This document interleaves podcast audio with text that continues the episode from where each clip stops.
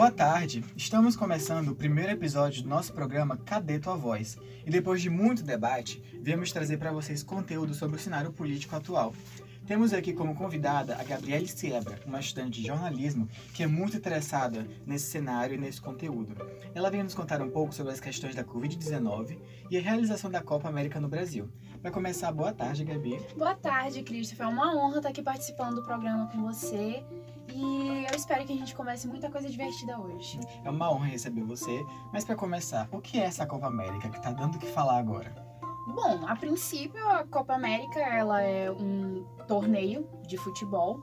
Ela é o terceiro torneio internacional de futebol mais popular que existe, logo após a Copa do Mundo FIFA e da Eurocopa. Ela é a competição continental mais antiga do mundo e é cheia de significados aqui para todo mundo aqui da América Latina. Então, Gabi, essa questão da Copa é bastante significativa no Brasil, porque a questão de futebol é uma coisa bem brasileira mesmo. Mas a gente sabe que o Brasil não está vivendo a melhor situação agora. Sim, então, sim. por que, que o governo está insistindo tanto em realizar a Copa que já está acontecendo atualmente agora? Bom, muitos que são a favor da realização, é, eles falam que precisamos de um pouco de distração nesse momento de, de tristeza, né? Estamos aqui com um número de mortes altíssimo aqui no Brasil e a vacinação ainda muito lenta. E, bom, nós sabemos que existem outros interesses em relação a isso, interesses mais obscuros, coisas que a gente ainda não pode achar, né? A gente não pode dar um achismo. Mas no mais é isso. Gente vê que já está tendo as consequências da realização dessa Copa aqui, não é? Sim, teve, uns, sim. teve uns casos de Covid já nos funcionários, não é? Como é que foi essa questão? Sim, é, a delegação da Bolívia é, para a Copa América, ela registrou quatro casos de Covid. Isso vindo para cá. Então, eu acredito que nós temos outras prioridades. E, além do mais, é, o Ministério da Saúde confirmou no dia 14 ontem 41 casos de Covid entre os participantes da Copa América. Entre eles, 10 trabalhadores dos hotéis que ficaram hospedados o time da Venezuela e do Brasil em Goiânia, onde eles jogam. Que é um fato curioso também sim, é, a gente saber que dentro da Copa América existem cidades sedes, que é um dos pontos nos quais é, as pessoas que estão em oposição à realização da Copa América é, pesa muito. Por quê?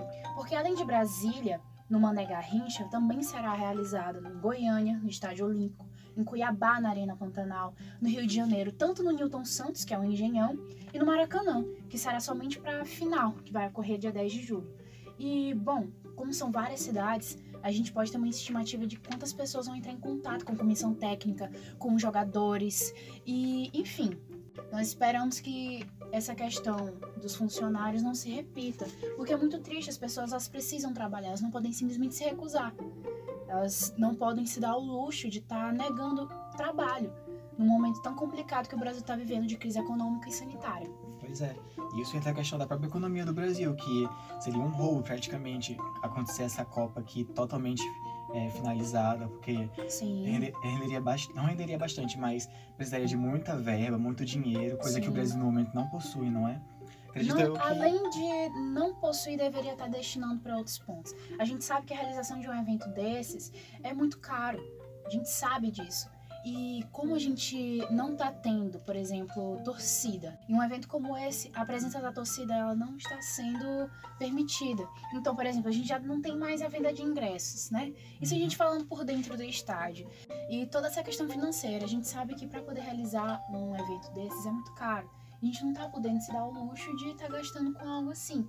Por isso que eu me digo como contra esse tipo de, de torneio. Porque além dele não estar sendo seguro para as pessoas que estão ali, a gente sabe que vários jogadores eles tentaram um boicote, mas acabou que não, não aconteceu. É, que será detalhe para o próximo episódio, viu, gente? Vocês precisam ficar atentos. E no mais é isso. Provavelmente por isso que a Argentina negou esse evento agora, porque tinha outras prioridades, a crise ainda estava muito alta, igual está em alta aqui. Sim, sim, é até importante é, tu teres falado sobre isso, Christopher, porque na Argentina, é, a Argentina ia sediar a Copa América junto com a Colômbia. É, a Colômbia, a Colômbia, ela se recusou a sediar mais ou menos um mês antes de, do começo da Copa, exatamente por conta disso. Ocorreram vários protestos é, em oposição ao acontecimento da Copa e acabou ficando a carga toda para a Argentina.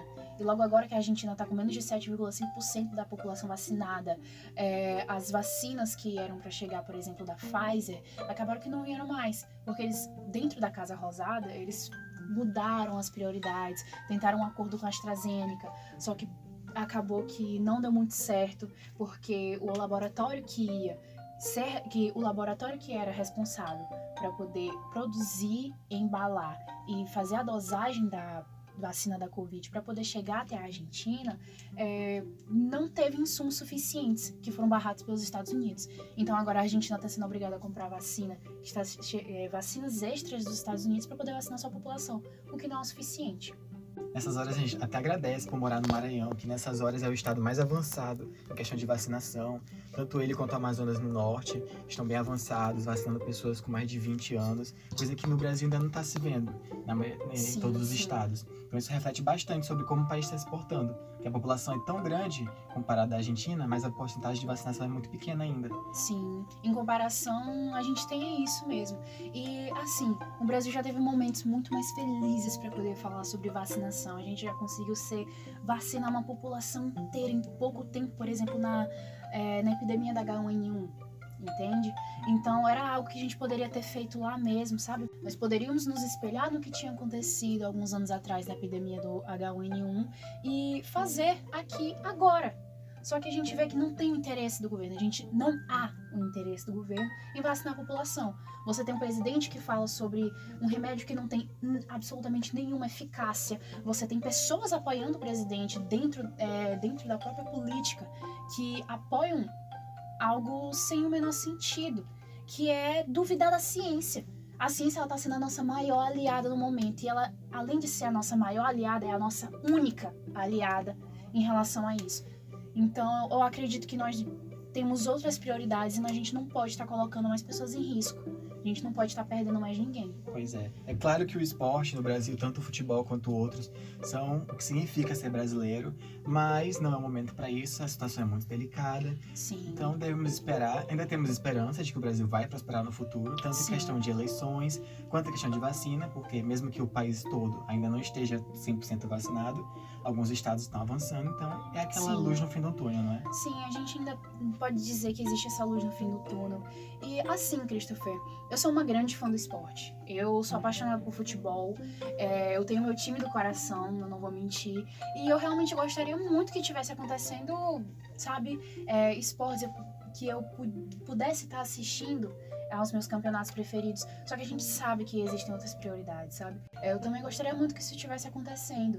Só que a gente tem que entender que existem outras prioridades, É, direcionar nossa atenção para é, outros pontos e procurar essa luz no fim do túnel mesmo. Pois é. Nós esperamos que ano que vem as coisas melhorem porque esse bate-papo político reflete bastante sobre a situação atual e Sim. espero que nos próximos episódios a situação melhore para outros temas. Sim. Então ficamos aqui nesse episódio, nossa abertura do nosso programa. Muito obrigado, Gabriele, por sua participação. Esperamos ter você nos próximos episódios. Com certeza. E aguardem para as próximas, os próximos temas, porque serão mais técnicos relacionados ao esporte e tudo mais. Então, muito obrigado, um beijo e até a próxima.